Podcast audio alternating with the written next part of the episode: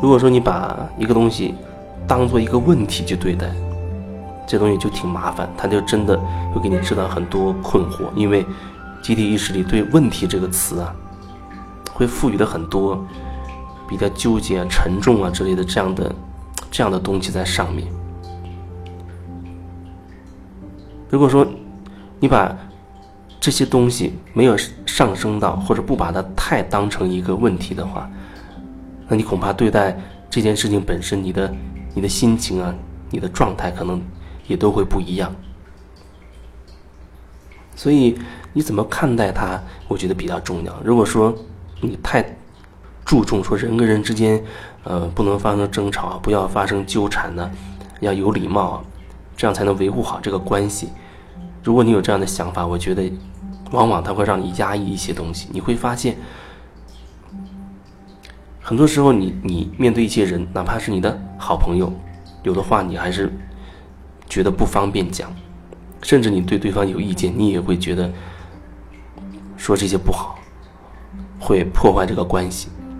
其实你心中在这样想的时候，关系已经破坏了，只是它没有显化成实际层面。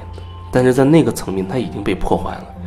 你心中一点一点的，该讲不讲，想说不说的这些东西，它终究会积累到一定程度，然后会爆发。到那个时候，你会发现，该破裂的还是要破裂的。但是，那个过程当中，很可能会让一个点慢慢的放大，越来越大，越来越渲染。但如果说你能够在那个当下就把想要说的。哪怕是质疑、疑问的或者情绪都表达清楚的话，那不让自己有残留。遇到一个你就可以这样去表达，那基本上你就不会积累太多的东西。那人跟人之间的交流，也相对是比较真实。至少就你自己而言，你是比较真实的。毕竟你没有办法决定别人他用什么状态回应你。有一阵子我也在在想。这件事就是，比如说我，我对你好像，我觉得我对你很真实的在说，我觉得我很用心的在对你说话，可是我得到你的回应却让我 让我不满意，因为那时候我在想，我这么真实的对待你，把我心里的真实的想法感受都告诉你，你为什么不把你的真实的这些感受告诉我呢？那时候会有这样一个一个想法，一个目的。可是有了这样的目的呢，那就会变得很麻烦。你就希望得到一个结果，那如果结果不如你意，我就会觉得很纠结，甚至很生气。我会觉得我的付出不值得。后来慢慢意识到了，我只能决定我自己要做的。我真不真真诚，用不用心对待，这是我自己的事情。但是对于你来讲，你要用什么方式来回应我，理不理我，想对我说什么？是虚伪的还是真实的？这不是我能决定的，那不是我要操心的。所以后面慢慢更多时候我会放下这些目的啊，想要想要说，我对你真实的，你也要用真实的态度对我啊之类的这种这种目的，这样反而让我可以更轻松的去说清楚自己真实的感受、真实的想法。就像在这平台上分享这些东西一样，我会尽量去把我真实的感觉、真实的想法来说清楚。然后你你会用你的方式去解读、去理解你怎么想的。啊，有时候有人会留言给我，甚至有人会很不理解，甚至会质疑我。你看，每个人听同一个音频，有的人可能会很感动，或者有人觉得很触动，有人觉得哦收获好多。还有人可能听的睡着了，觉得很催眠；那也有人就觉得很生气，他有各种情绪被激发出来了。那你说，为什么听我同样的一个分享，每个人会有这么多不同的感觉，这么多感受呢？你只能对你自己的感觉负责。所以我一般经常会说，最好不要在意我内容是什么，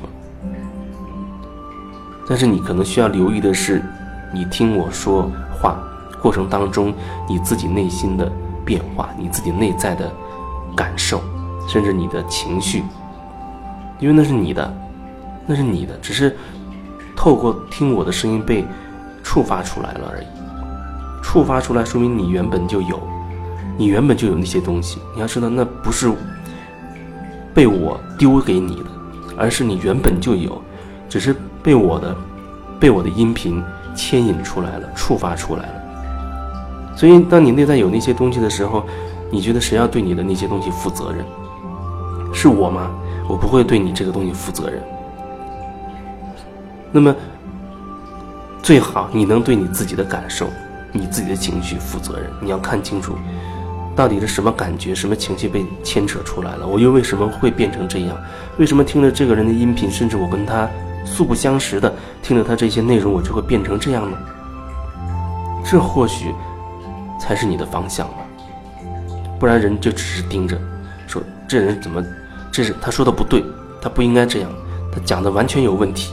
我很生气，等等等等。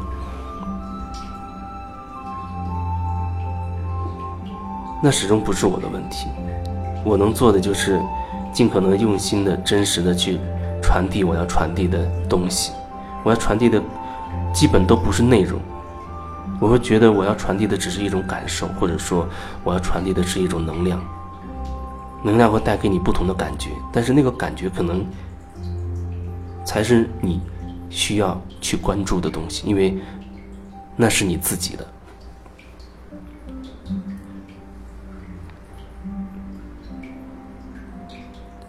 生活中有的人他他会挺挺较真儿的，就是他觉得有一件东西不如自己意的话，他就会很变得很暴躁、很焦虑、很很愤怒。好像我还真的遇到过这样的人还挺多，都希望能够处处如自己所愿。但是实际上并，这并不现实，因为每个人都有自己的那一套东西，每个人可能都希望这世界能够按照自己想要的样子去变化。但是，你想要的到底是什么？你清楚吗？即便给你机会让你去勾勒出你想要的这个世界的样子，恐怕你也无法描述，你无法描述。你真正问自己说：“我到底要什么呢？”也许你根本不知道。或者你完全说不清楚，很多时候我问人，一些人这个问题，乍一看、乍一听，好像他很清楚自己要什么要什么，可是深入再去让他感受，再问这个问题你要什么，你会发现他基本上不知道，哑口无言，甚至很长一段时间，我可能不几几个月甚至一两年之内，我可能重复问同样的一个问题：你要什么？你可能依然搞不清楚要什么，你根本不知道自己要什么，你更不要说其他的了。所以，可能很多时候我们并没有真正在活着。虽然看起来我们吃饭、我们运动、我们做这个做那个，啊，谈恋爱，然后看电影，啊做很多事，赚很多钱，买房买车等等。可是，我们真的活过吗？真的活过吗？有一句话，我记得以前听着挺有感觉，就是我们二十五二十五岁就死了，然后等到七十五岁再埋掉。那种感觉，内容不重要，但那个感觉，我觉得真的是说的挺有感觉。我们已经没有自己了，我们不了解自己，不知道自己是谁，然后我们还觉得自己好像在活着，我们也不知道自己到底要什么，我们跟自己已经失去连接很久很久了。然后还以为自己在做事，自己在生活。那到什么时候，一个人才能够有所醒悟，意识到这一点呢？才能够真正让自己活出来，让自己可以绽放出来，让自己可以真正的创造出自己真正渴望的那种生活呢？这是一个值得每个人好好感受的问题，好好感受的问题。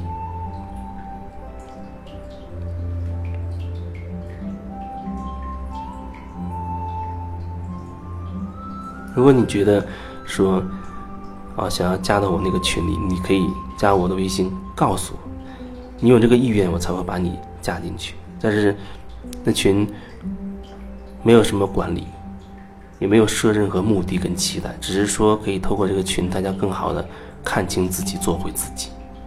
如果你有更大的困惑，你觉得没有办法独自解决，啊，你又对我有足够的信任，那你也可以。跟我联系，微信上联系，或者更深入的一对一的那种个案的那种方式，也可以。